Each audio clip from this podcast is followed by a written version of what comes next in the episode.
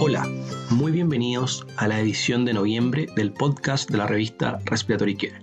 Mi nombre es Felipe Damiani, profesor asistente de la Universidad Católica de Chile.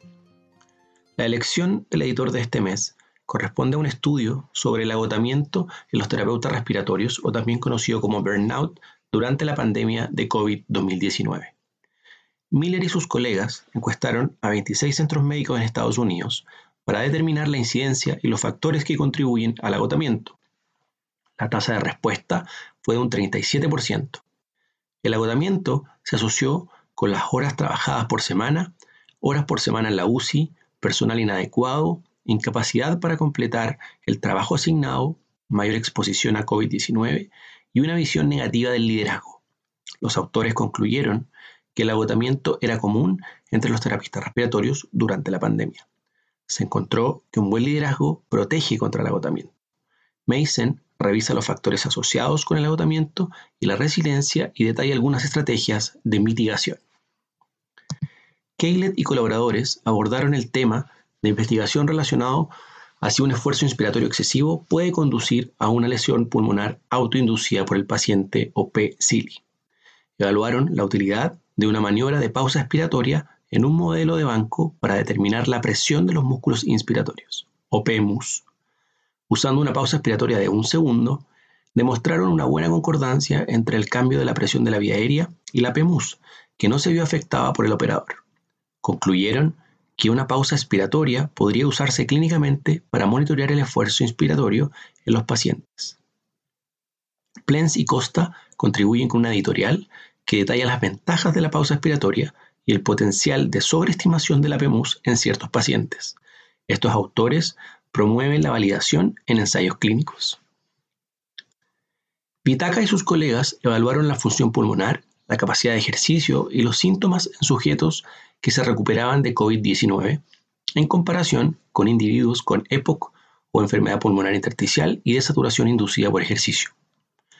Los sujetos se sometieron a una evaluación de la disnea, volúmenes pulmonares dinámicos, capacidad de, difusión de monóxido de carbono y un test de marcha 6 minutos.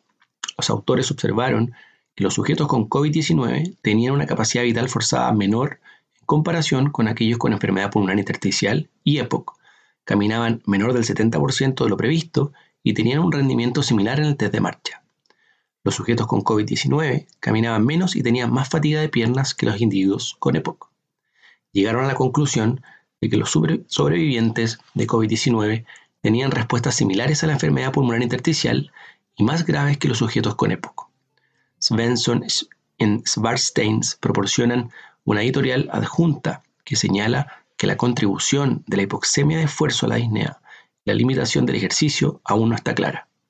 Sugieren que se justifica la detección de hipoxemia al esfuerzo en los sobrevivientes de COVID-19 tanto como una característica tratable o bien como un marcador de mal pronóstico y tratamiento adicional.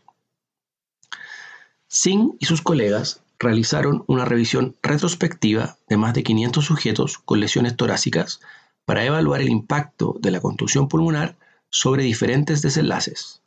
Como era de esperar, las lesiones torácicas más graves se asociaron con contusión pulmonar, una estadía más prolongada en la UCI y una mayor duración de la ventilación mecánica.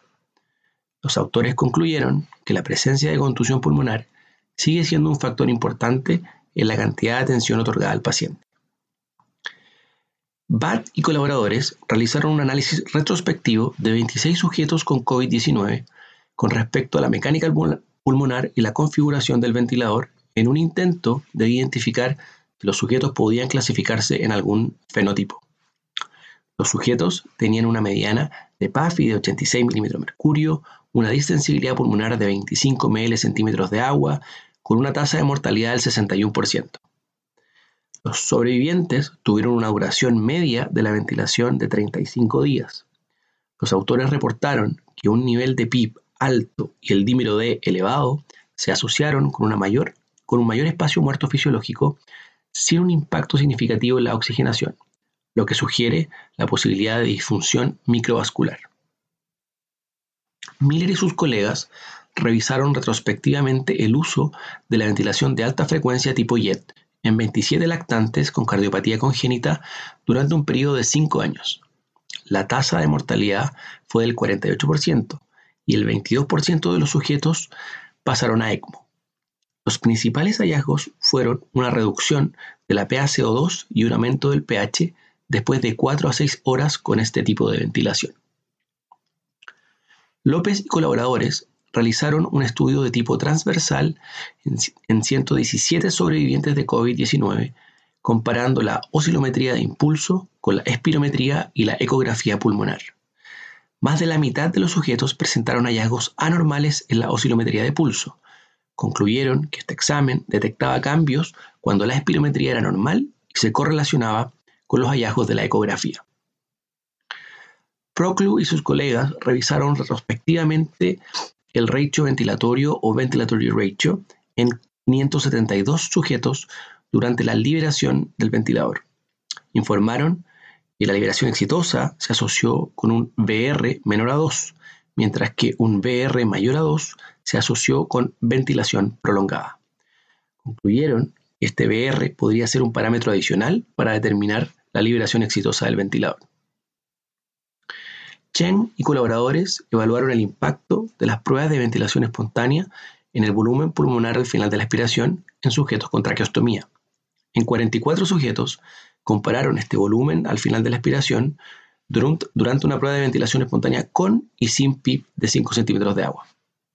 Los sujetos experimentaron un cambio mayor en el volumen de final de expiración con 5 centímetros de agua de PIP tuvieron una mayor probabilidad de liberación exitosa del ventilador llegaron a la conclusión de que este cambio de volumen al final de la expiración durante una prueba de ventilación espontánea de 60 minutos podría predecir la liberación exitosa de la ventilación mecánica.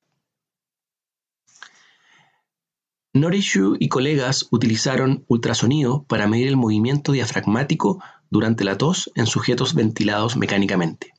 Compararon el flujo máximo de tos con la excursión cefálica pasiva del diafragma en 252 sujetos después de una prueba de ventilación exitosa.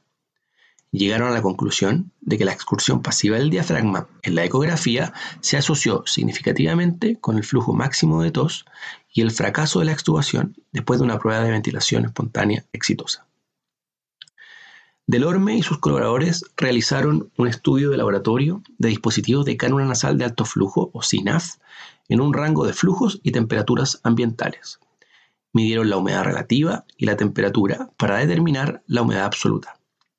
También evaluaron el confort o la comodidad reportada en voluntarios sanos con SINAF y una humedad absoluta de entre 20 y 40 miligramos de agua litro. Los puntajes de comodidad fueron más bajos en aquellos sujetos o con una temperatura de 20 miligramos de agua litro que los valores más altos. Los autores concluyeron que cuando se usaban de acuerdo con las recomendaciones del fabricante y a temperatura ambiente normal, los dispositivos de SINAF podían administrar mayor o igual a 30 miligramos de agua litro. Recomiendan que los usuarios comprendan los principios del funcionamiento del dispositivo SINAF en todas las condiciones. Johnson y colaboradores informan los resultados de una encuesta en línea realizada a los trabajadores de la salud sobre medicina del sueño y sus preocupaciones relacionadas con COVID-19. La encuesta anónima incluyó respuestas de 75 médicos y 283 tecnólogos. La principal preocupación identificada fue la transmisión del virus a través de los sistemas CPAP, los encuestados afirmaron que las precauciones con los aerosoles eran muy importantes, pero variaban según el escenario. Los autores concluyeron que los trabajadores de la salud tenían un alto nivel de preocupación por la exposición al COVID-19 y expresaron la importancia de las estrategias para su mitigación. Kim y colegas revisaron las reacciones adversas a medicamentos utilizando el sistema de notificación de la FDA para 25 medicamentos introducidos desde el 2012 con uso en enfermedades crónicas de la vía aérea inferior. Identificaron 61.682 informes de reacción adversa y encontraron que los informes posteriores a la comercialización se parecían a muchos de los datos de los ensayos clínicos previos a la comercialización de medicamentos para el EPOC, excepto el furuato de fluticasona, vilanterol, que era diferente. Tin y otros describen el uso de ventilación de alta frecuencia oscilatoria o BAFO como terapia de rescate en adultos con distrés respiratorio agudo. Revisaron retrospectivamente los datos de 48 sujetos tratados con BAFO durante una década. A las 3 horas, los sujetos mejoraron la oxigenación y aumentaron los requerimientos de vasopresores. La tasa de mortalidad de los sujetos del estudio fue del 92%. Los investigadores concluyeron que el BAFO como estrategia de rescate no está justificada, pero que el retraso en el inicio del BAFO y los efectos hemodinámicos perjudiciales se encuentran entre las posibles razones de los malos resultados. Blaine y Ari realizaron una revisión retrospectiva del desempeño académico de 33 estudiantes de cuidado respiratorio para determinar los atributos relacionados con el éxito. No encontraron diferencias relacionadas con la edad, el sexo, la hora de inicio de clases o el servicio militar previo.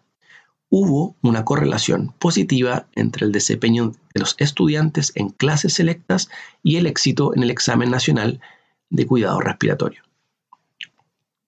Wixmans y otros proporcionan una revisión sistemática sobre la epidemiología y los resultados del síndrome de estrés respiratorio agudo pediátrico después de una lesión traumática. Descubrieron que la mortalidad después del distrés postraumático era más alta que otras causas de distrés, posiblemente como consecuencia de una falla orgánica multisistémica. UPTA y colegas proporcionan una revisión narrativa de la atención interdisciplinaria para reducir los reingresos por asma en los hospitales de la red de seguridad. Para recibir el contenido de este y los números anteriores de la revista, visite nuestro sitio web en www.rcjournal.com. Allí también podrá suscribirse para recibir el podcast de las ediciones futuras.